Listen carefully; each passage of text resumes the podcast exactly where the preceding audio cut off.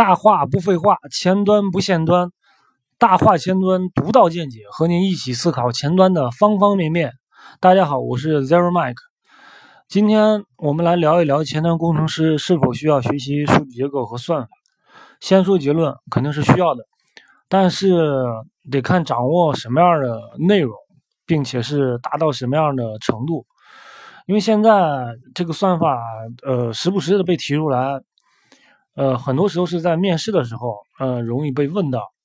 呃，所以说我们下面会具体说一下这个东西。呃，有人说程序就是数据结构和算法组成的，呃，我们通常写的代码里，呃，使用到的，比如数组、队列，呃，tree 就是呃就是数据结构，查找、排序、去重啊等，包含一定的这种。呃，特特定逻辑的呃呃代码其实属于算法，只不过就是我们很多时候在使用的时候没有把它理论化。呃，当然了，就如果是计算机专业的话，这个呃数据结构和算法，呃还是在专业类里边是是呃呃是是应该说是专业课吧，肯定会涉及到呃。我们先看看常用的数据结构和算法都包含什么吧。数据结构的话，应该是包含，嗯，比如说是数组、队列、站、单向或双向列表、链表、数和图。然后常用的算法有就比如说排序，就通常就是冒泡快速，然后有二分查找，有这种呃深度和广度的便利，然后包括递归啊，然后还有那个。If 啊，可能有时候还需要搞个最优解一类的算法，这基本上属于常常规的呃一些算法，呃所所涉及的东西，呃正儿八经来说吧，以上这些知识点根本就不用呃我们自己去创造了，呃因为怎么说呢，这这些东西自己网上一搜或者看看别人的代码敲几遍就可以理解了，也没有说特别复杂的地方。嗯，就是有很多人说吧，前端不需要学习算法，嗯，也可以理解他们，因为大部分的工作内容就是呃页面构建，再加上界面交互，然后这类工作确实不需要多么高深的东西，呃，你就使用，比如说 JS 的 API，或者说框架本身的 API。就能满足你那个，比如说业务开发，嗯，和这些实际的需求了。嗯，我们来举几个例子吧，来来实际应用一下这些算法。反正我自己啊，对数据结构算法说也不是特别突出，因为工作中不怎么用的那些算法，我也不太去记，我也不太去，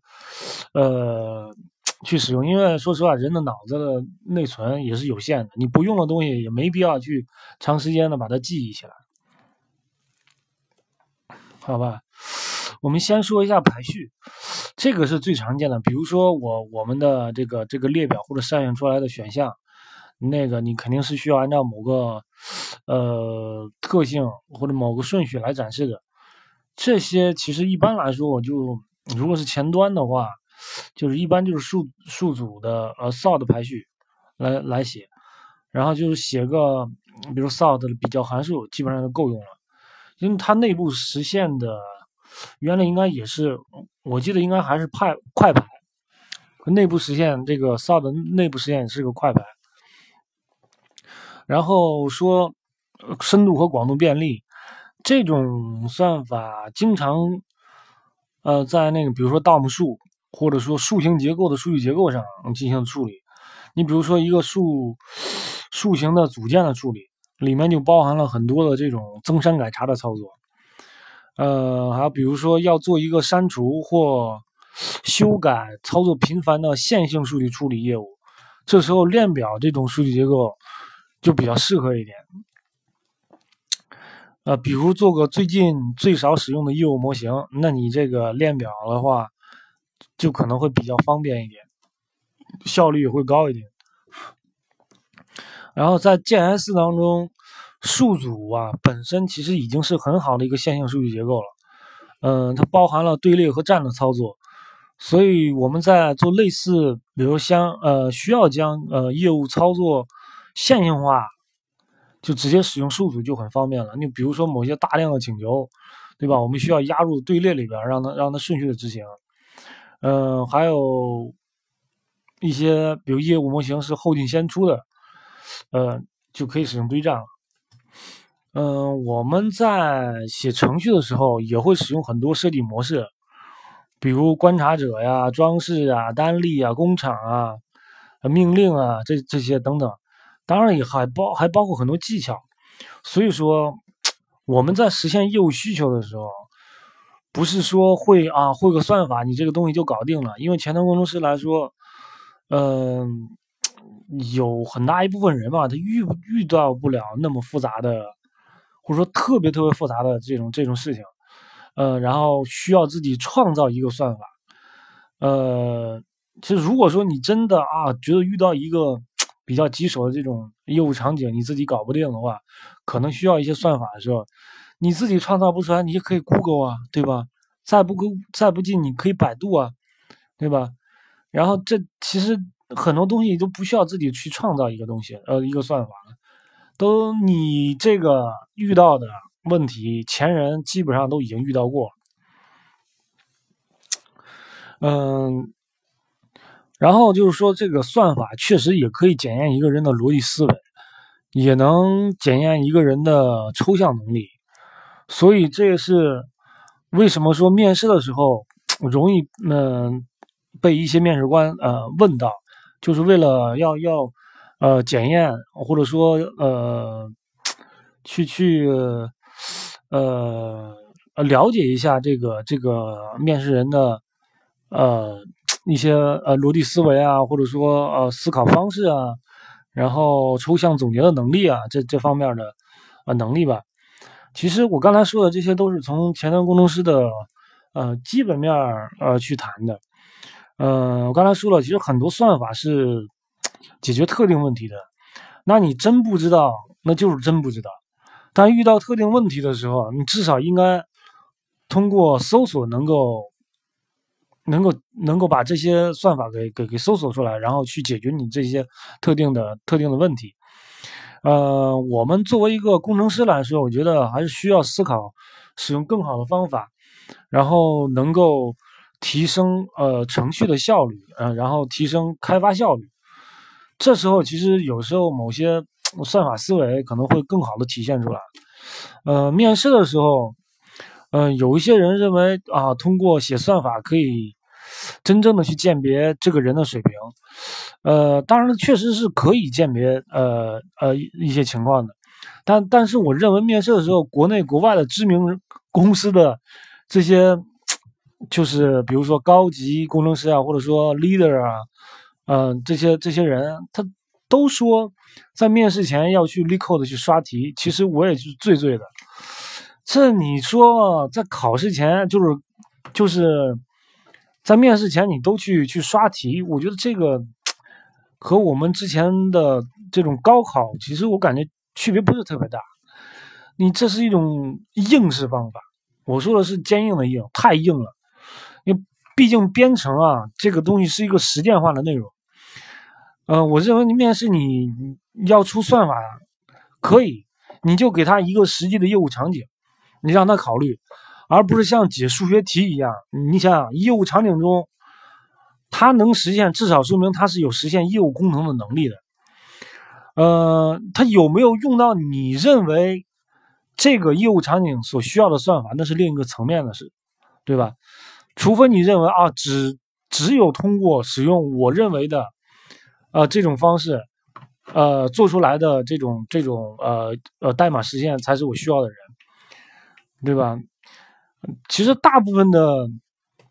业务逻辑的实现啊，呃，都不需要那那么那么高深的呃呃算法，呃，但是遇到一些特殊场景，那你就是得考虑特殊的特殊的这些呃算法和和业务逻辑的处理了。嗯，反正我只能说我比较 low 啊，我没有遇到特别特别复杂和特别特定的这种这种场景，需要我用这种呃很很复杂的东西、很复杂的算法去去解决。可能这个游戏里边啊，我觉得呃，通过我这种浅薄的认知啊，可能有会有需要这种比较强的算法。嗯，但是根据我自己前端工程师的经验的话，我觉得只要理清逻辑，然后掌握常用的这些呃数据结构和算法，应该是可以应对几乎所有的，你不能说所有的，大部分的绝大部分的应用场景。呃，就是如果真的遇到这种特殊的算法的的时候，那谁不是上网去搜索解决方案？我我是不相信现在的问题啊，其他人就没有遇到过，然后。我们又不是搞科研的，也不是说就是要做一些从未有过的算法攻坚，然后需要我们自己去创造。这这个我觉得这概率反正相当低，需要我们自己去创造的时候是非常概率是非常低的。嗯，反正呢，我觉得前端写的大部分是常规的业务和相对复杂的这种交互，呃，常规算法。应该已经可以满足，至少是我我认为的需要了。但是也不是说啊，我就我就拿了这些东西，我就不去学其他的算法。我其实更多的意思是，就是说在面试的时候，如果出算法题的话，我觉得还是不需要搞得那么抽象。呃，你你招人进来，你也是为了解决实际问题吧？你不是去去解什么呃呃去去解什么数学题啊，或者说。你所有的东西都是抽象的，呃呃东西，而不是这种这种业务，呃，就是我们我们那个实际工作当中所遇到的这种呃这种呃业务实现，对吧？我觉得其实是这样，你你那个呃不是认为说啊，这他写对了这道算法题啊，这个人就牛逼了，这个人就特别特别厉害。就真是有可能，他刷了可能几十几百道 LeetCode 题，然后然后被他遇到了，对吧？但是这个人有可能他确实在实际的工作经验当中或者实际项目当中，他没有那呃没有更多的思考，对吧？没有很多的经验，但是就是碰到你这道题了，他过了。那这个我觉得也不是一个检验一个人真正水平的一个呃一个标准。所以说，有时候这面试官也不要，嗯，不要太片面化了。就是说，啊，其他的题或者其他的工作经验挺好，但是因为一道算法题就把这个人给咔嚓了，这个就是，嗯，我觉得这个就有失偏颇吧。呃，但是我觉得那些不过的人啊，就是每个面试官有自己的一一套标准，这个也无可厚非。但是对于那些如果因为算法就被挂掉的人，呃，也没有什么沮丧的，那你就去刷题呗，对吧？重新收拾好心情，然后面下家呗。那就是说你这这家 可能不太适合你，至少是暂时可能不太适合你。嗯，这就是说我刚从刚开始说的那个，现在的算法对于前端工程师来说，大部分是在面试的时候会被着重提出来。最后我总结一下吧，其实数据结构和和算法都很重要，任何一个工程师都需要去学习。但是如果说是在面试的时候的话，我觉得面试官应该去综合考虑一下，呃，一个人的能力和职位匹配的程度，好吧？这是我今天对于呃前端工程师是否需要去学习数据结构和算法的一点。呃，思考吧。